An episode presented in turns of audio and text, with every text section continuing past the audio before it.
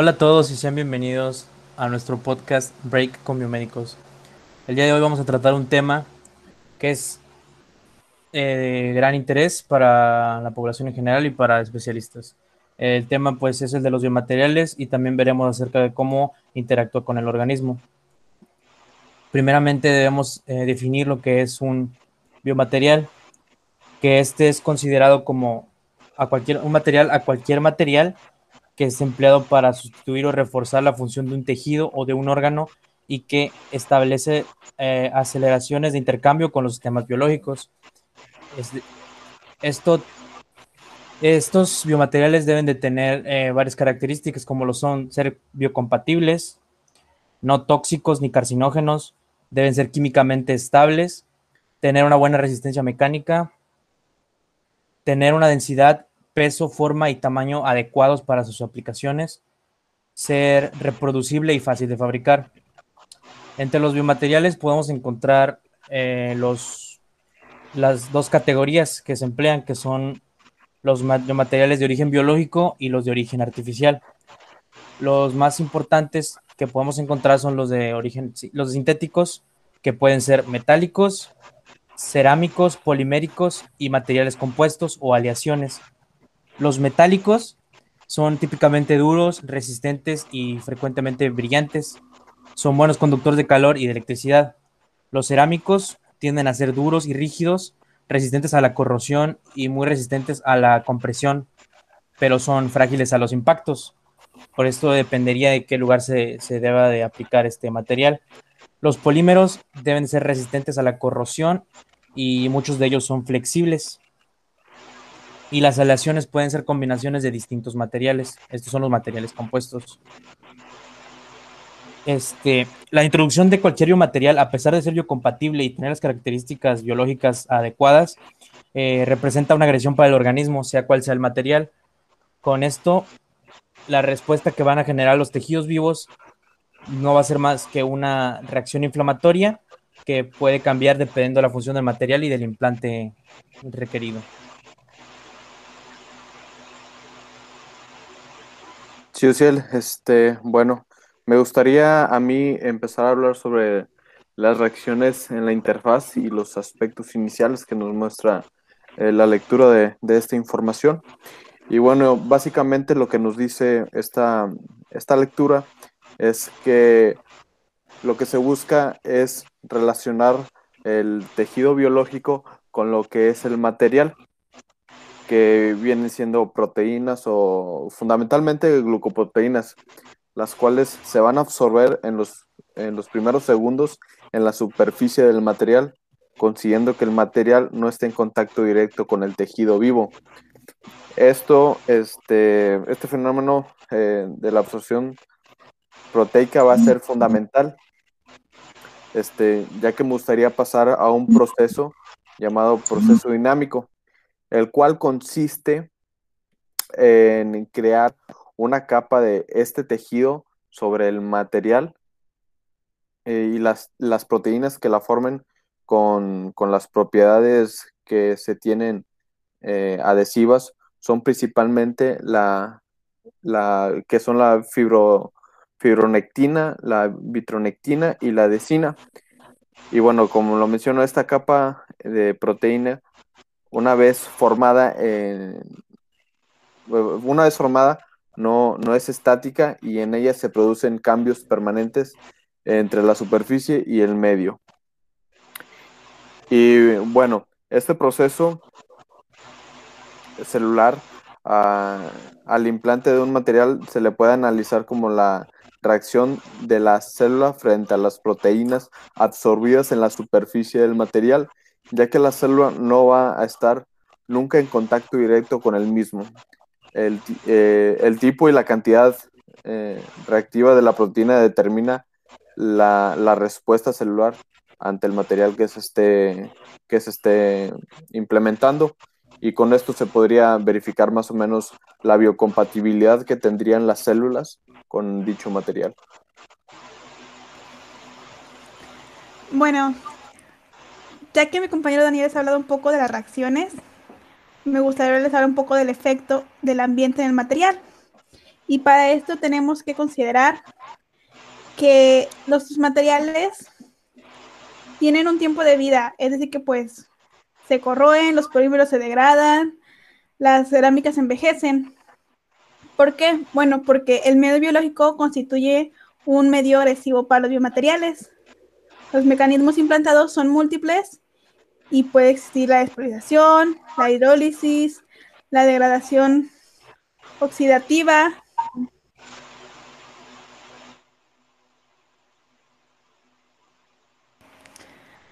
Eh, y bueno, dentro de los efectos que existen sobre el medio, existen dos tipos. Las consecuencias sobre el material y en este el medio biológico pues puede modificar al material hasta que lo convierte en algo inadecuado que ya no puede ser utilizado para la función que fue diseñado.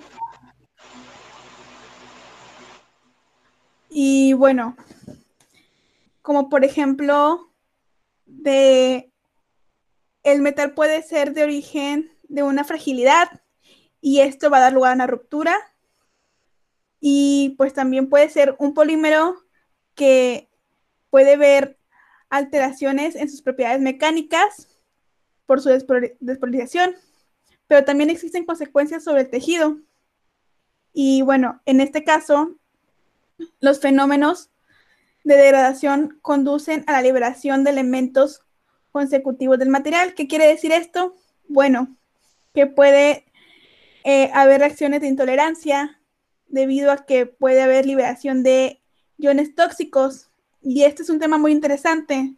De hecho, si alguno de ustedes interesa, yo les recomiendo que vean en Netflix el documental Salud a la Venta, que habla un poco sobre este tema, sobre varios casos en específico que ocurrieron en Estados Unidos por los cuales la DEA se vio obligada a reformular sus estándares para dejar que un dispositivo médico que va a ser implantado salga al mercado. Entre esos se me ocurre uno muy común y muy famoso, que es el caso de las caderas, del, implante de cadera de Johnson Johnson. No sé si alguno de nuestros audiencias lo ha escuchado, tal vez sí, es un caso muy sonado. En este caso, básicamente, este, esta prótesis estaba hecha de, de cobre cobalto y bueno, lo que ocurría es que eh, a grandes rasgos, esto se planeaba para que durara 20 años, pero a decir verdad, este, esta prótesis, después de los primeros 5 años de haber sido implantada, empezaba a liberar iones tóxicos del material, es decir, de cobre cobalto. Y estos iones también podían filtrarse en el torrente sanguíneo, extendiéndose a los ganglios linfáticos, al vaso, al hígado, los riñones. Y bueno, en verdad fue un caso muy traumático para aquellos eh, personas que sufrieron de tener este implante. Eh, se hizo un juicio, se tomaron medidas y se reguló. Hay otro caso también bastante famoso que es el de los dispositivos Bayer, que se llama EUSER.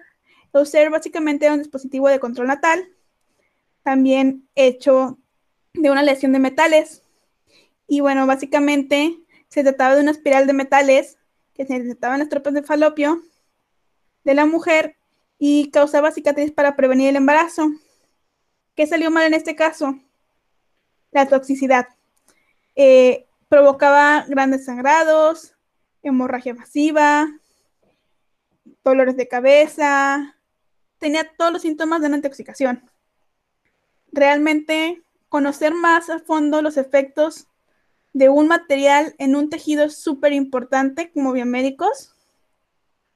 Si vamos a diseñar un dispositivo, tenemos que conocer los beneficios y características de cada material y hacer las pruebas suficientes para ver cuál es el periodo que puede estar ese dispositivo dentro del organismo. Claro, Katia, qué bien que mencionabas eso, porque este caso sí tuvo un gran impacto y causó gran controversia, el de generar órtesis con estos materiales que pues no estaban bien normados ni regulados y generaron eh, daños en algunas personas. Y esto pues qué bien que se tomaron las medidas adecuadas para poderlas regular y para poder llegar a un consenso y evitar pues, más que nada que se siguieran fabricando y que siguieran dañando a muchas personas. Otro punto que tú mencionabas y que es bastante interesante que yo quiero tratar es el que decías que la, la aplicación de estos biomateriales causa una reacción agresiva tisular. Y esto es bastante cierto porque debemos recordar que, como dije, las, esto, aunque sea mínima, los biomateriales causan una reacción en el organismo. Lo que nosotros debemos hacer con los biomateriales es tratar de disminuirlo en la mayor medida la reacción que esto va a generar, dependiendo de sus características físicas, químicas o biológicas en este caso. Pues sabemos que eh, esta reacción agresiva va, a generar, esta acción agresiva va, a generar una, reacción que nos va, que va para poder llegar a la hemostasia. Primero vamos a llegar a una fase de, eliminación del agente agresor que pueden eh, segregar los biomateriales y, tejidos necróticos. Vamos ahí vamos a, a entrar a una fase de reparación tisular que pues esta vamos a, buscar otra vez, como decía, lo que es la hemostasia y va a generar una cicatriz fibrosa en los, en los mejores casos. Eh, la ruptura del, la ruptura vascular va a generar la activación de unas células que son las células endoteliales y plaquetas para generar esta respuesta. Las células van a eh, primeramente liberar lo que son factores vasoactivos que van a favorecer la vasodilatación y de esta manera va, a generar un exudado inflamatorio rico en proteínas para que proceda a ser lo que es el, hematoma. Esta reacción se va a amplificar por la, intermediación de varias proteínas liberadoras que van a favorecer esta fase celular. Este, posteriormente a que se genere lo que, lo que son esta, esta reacción, va a empezar a hacer lo que es la limpieza del, del, del tejido, que va, a ser, que va a ser por fagocitosis y por una actividad enzimática lisosómica. Y estos mecanismos de, limpieza se van a dar a través de los macrófagos y de células gigantes, que es un proceso inflamatorio eh, regular, pero que debemos recordar que se puede aparecer en la aplicación de biomateriales y que no debemos dejar de lado. Muchas gracias, Luciel. Eh, lo que abordaste, de hecho, queda perfecto con el tema que estoy por tocar, que es la utilización de implantes eh, óseos. Son injertos óseos del lado biológico. Si bien Katia ya, ya habló sobre biomateriales eh, hechos a base de aleaciones de metales, cabe destacar que también hay, pues, biomateriales con base biológica, que vienen siendo las lipoproteínas u otros elementos que Daniel ya habló anteriormente. Ahora bien, cuando se trata de un implante óseo, lo que se debe tomar en cuenta y lo que ya han estado hablando mis compañeros es de que se debe tratar que este implante no, no, no provoque una irritación alrededor del tejido, que sea inerte. ¿Para qué? Para que el proceso de cicatrización ocurra con normalidad. Si este implante no, se encuentra completamente inerte, se va a inducir pues una respuesta, una respuesta inflamatoria. Eh, esto puede deberse a varios factores, ya sean mecánicos, como que el tejido sea abrasante o, irrita el tejido, o a factores químicos que sea debido a la liberación de iones por el material que conforma a este biomaterial. Entonces, en todos estos casos, pues todos tienen un, producto que es una destrucción celular tisular alrededor de esta y una inflamación permanente. La interacción del tejido con, eh, con un material agresivo va a propiciar pues, que se esté en, en una constante irritación y una, una constante pues agravación de, del medio. como Katia lo dijo, eh, la, en, la, degradación de, del material, eh, habló sobre la prótesis de cadera y cómo esto, eh, al pasar el tiempo, no, no tuvo la, la, vida útil que estaba propuesta, debido a que el medio estaba secretando enzimas proteolíticas, había radicales libres, peroxidasas que afectaban al, al material y lo que lo hacían susceptible a degradarse más rápido de lo que se tenía en mente. Todo esto ocurre por no, eh, por no elegir bien el material, por no ver las características, y pues esto crea como que un círculo vicioso. Se va a estar en constante inflamación, va a estar en una constante eh, liberación de, estos, de estas enzimas, y así se va a mantener, lo que va a ocasionar que el biomaterial se degrade más rápido y que el paciente pues llegue a un momento en el que se va a tener que extraer el implante.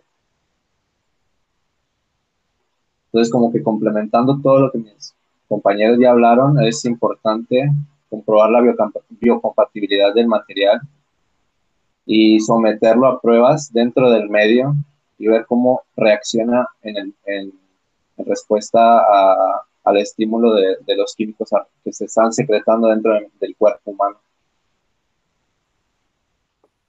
Bien, Víctor, gracias a, que lo mencionas de que es que hay que tener en cuenta la selección de, los biomateriales que, hay que, se van a implementar en los distintos tipos de, órtesis o prótesis o cualquier cosa sea, una herramienta quirúrgica, porque estos, al no ser eh, escogidos correctamente, como bien lo mencionas, pueden generar respuestas no deseadas y dañinas para las personas.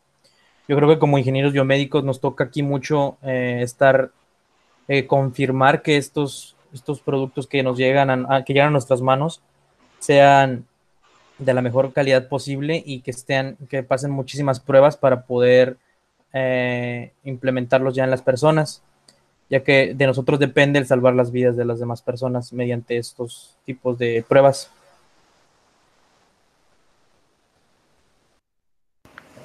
Así es, como lo menciona Susi, ese es un tema muy interesante en el que nosotros como biomédicos tenemos mucho campo de trabajo. Y pues sí, efectivamente, en estos casos la seguridad del paciente está en nuestras manos, pero también exhorto a aquellos miembros de nuestra audiencia que son médicos, por favor, manténganse informados, lean artículos sobre los materiales de los que están de los que están hechos los prótesis y órtesis que ustedes recomiendan. Y en caso de tener reacciones adversas en sus pacientes, por favor publiquen, hagan conciencia en los demás, unámonos como comunidad para un bien común.